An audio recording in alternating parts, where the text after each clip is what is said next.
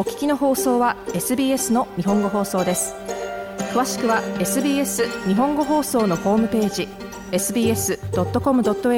スラスジャパニーズへどうぞ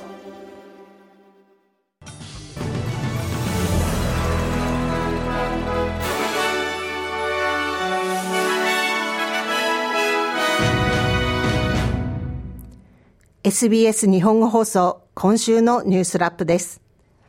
アンソニー・アルバニージー首相は10日、クック諸島で開かれた太平洋諸国フォーラム首脳会議で、首脳らとの会話に勇気づけられたと話しました。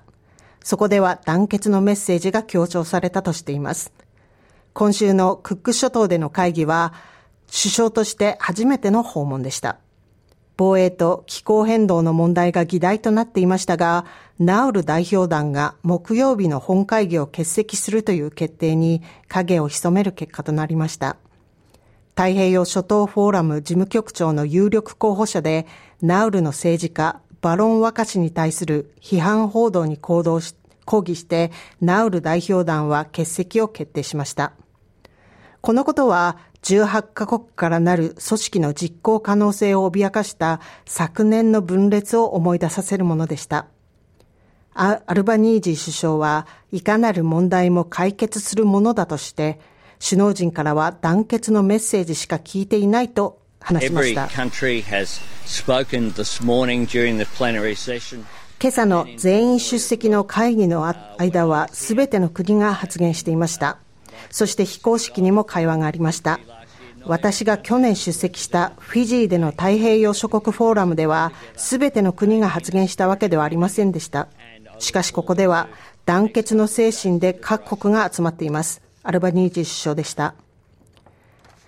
メルボルンではトレス海峡諸島の長老たちがオーストラリアの先住民族が起こした初の気候変動集団訴訟で自分たちの土地、文化、生存のために戦っています。パバイ・パバイとポール・カバイはトレス海峡諸島民に対し、連邦政府は海面上昇や気候変動の被害から守る義務があると争っています。連邦裁判所での裁判は2021年10月から始まり、バドゥ、ボイグ、栽培島、ケアンズでの聞き取り調査のために中断しています。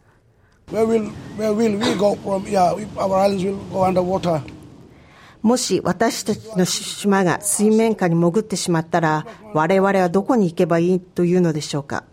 ですから政府に問い続けることが重要なのです。聞いてもらうことが必要なのです。島は低地にあります。何が必要でしょうか？誰もが知っている通り、海面は上昇しています。危険に直面しています。おそらくいつか私たちは水中に沈んでしまうかもしれません。ですから戦い続けているのです。政府に問い続けるのです。カバイ氏でした。アルバニージ首相によると、C 国家主席と中国の指導者が合意すべき相互に有益な時期にオーストラリアへ訪問することに合意しています。また、アルバニージー首相も中国へ再び招待されています。中国の指導者は北京とキャンベラがいくつかの問題について解決に至ったと話しました。論点になる問題は人権問題、台湾に対する脅威の増大、200億ドルに上るオーストラリア産品の輸出禁止などです。アルバニージー首相は訪問の間、国家主席と2回会いました。そのうちの1回は北京の人民大会堂で1時間以上かけて会談しています。首相は中国との関係が取引的なものではないと考えていると話しました。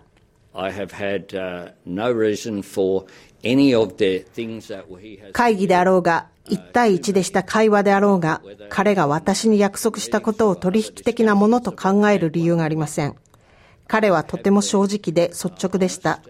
それが私たちの関係の底辺にあるものです。チェックリストを片付けていくようなものではないのです。アルバニージ首相でした。イスラエルとハマスの長期にわたる紛争を引き起こした10月7日のハマスによる攻撃から1ヶ月を迎え、オーストラリアのユダヤ人グループは平和を呼びかけました。キャンベラではユダヤ教信者がイスラエルとパレスチナ人の死を悼みました。このイベントのオーガナイザー、コリン・ファゲレット氏によると、イスラエルのベンジャミン・ネタニヤフ首相は、停戦はありえないとしていますが、多くのユダヤ人は同意していません。多くのイスラエル国内の人々は停戦を呼びかけています。これは私自身のユダユダヤ人コミュニティとの会話ですが、オーストラリアに住むユダユダヤ人も同じ気持ちです。ファゲレット氏でした。国連は10日、ガザ北部での戦闘を毎日4時間休止することを国連機関と連携して実施するべきだと主張しました。しかし、イスラエルのネタニヤフ首相は声明の中で、ハマスが拘束した人質の解放がなければ停戦は成立しないと繰り返しています。イスラエルはガザ北部の目標を攻撃するため、ガザ南部に移動するよう民間人に警告しています。国連世界食糧計画のキョンナンパク緊急事態局長は、ガザの全住民が現在食料不足に陥っており、多くの援助が必要であると述べました。So, before October 7th, there were 4 to 500 trucks going in a day. 10月7日以前は1日に400から500台のトラックが入っていました。それ以降はたった40から50台のトラックしか援助物資を届けていません。人道的な食料をガザの人々に届けるためには、せめて1日に100台のトラックが必要です。パクシでした。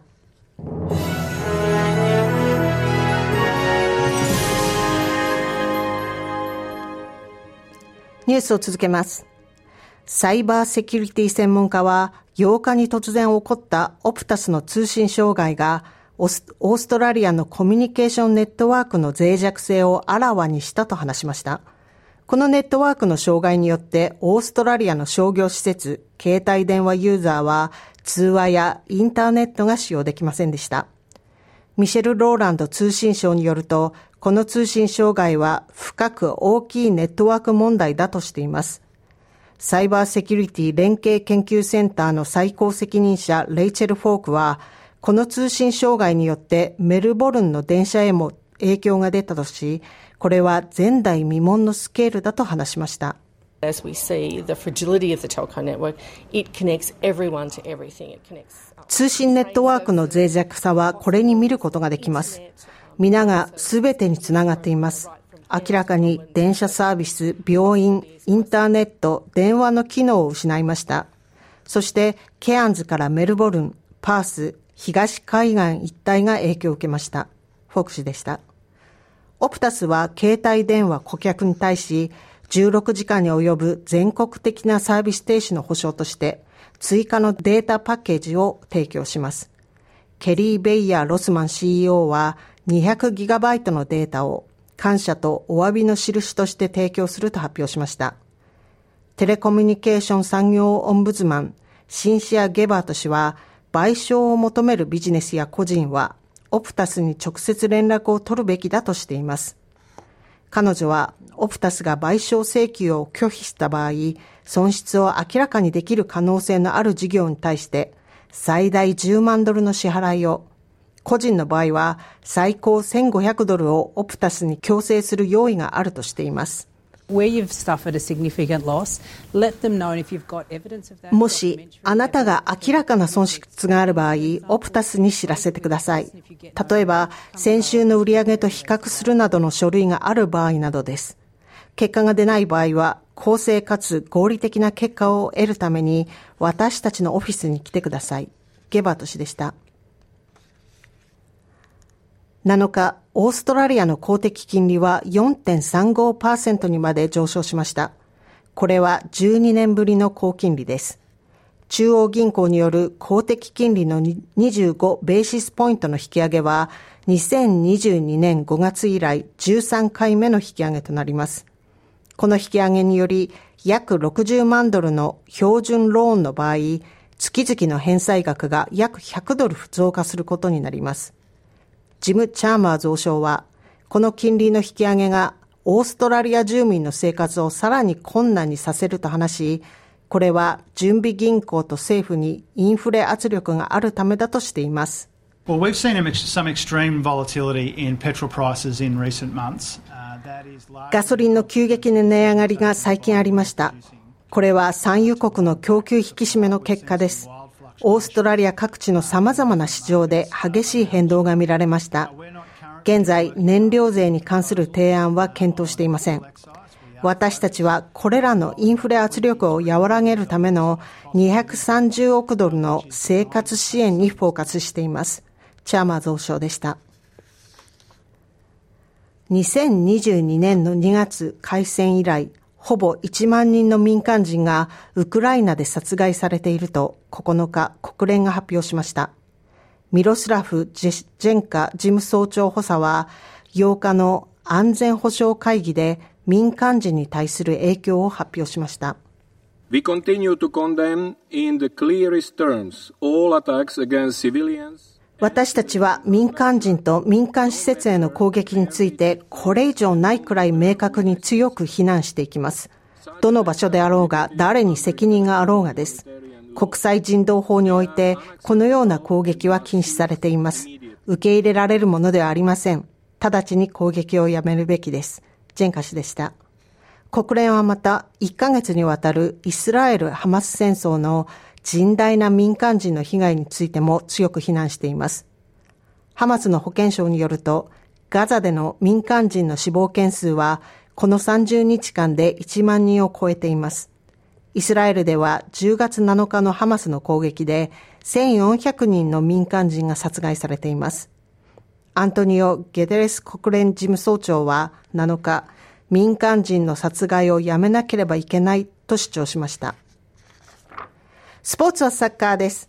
マチルダとサッカールーのトップ選手は新しい労働契約で年間20万ドルの収入を得られるようになります。これはティア1契約のマチルダの選手が以前の契約で得ていた基本給11万ドルに比較すると大幅な増額となりました。2027年までの新しい契約の一環としてマチルダの選手のセントラル契約は取り消され、男子サッカールートの賃金格差がなくなります。各選手は70%は試合から、30%は商業活動から給料が支払われます。FA の最高責任者、ジェームス・ジョンソンが、世界的にも珍しいと言及した契約の一環があります。選手の子供の世話をする人にも宿泊施設が提供されます。該当する子供の年齢は2歳までではなく4歳までです。フットボールオーストラリアとプロフェッショナルフットボーラーズアソシエーションはまた人権ポリシーについても考慮していくことを同意しています。以上、今週のニュースラップでした。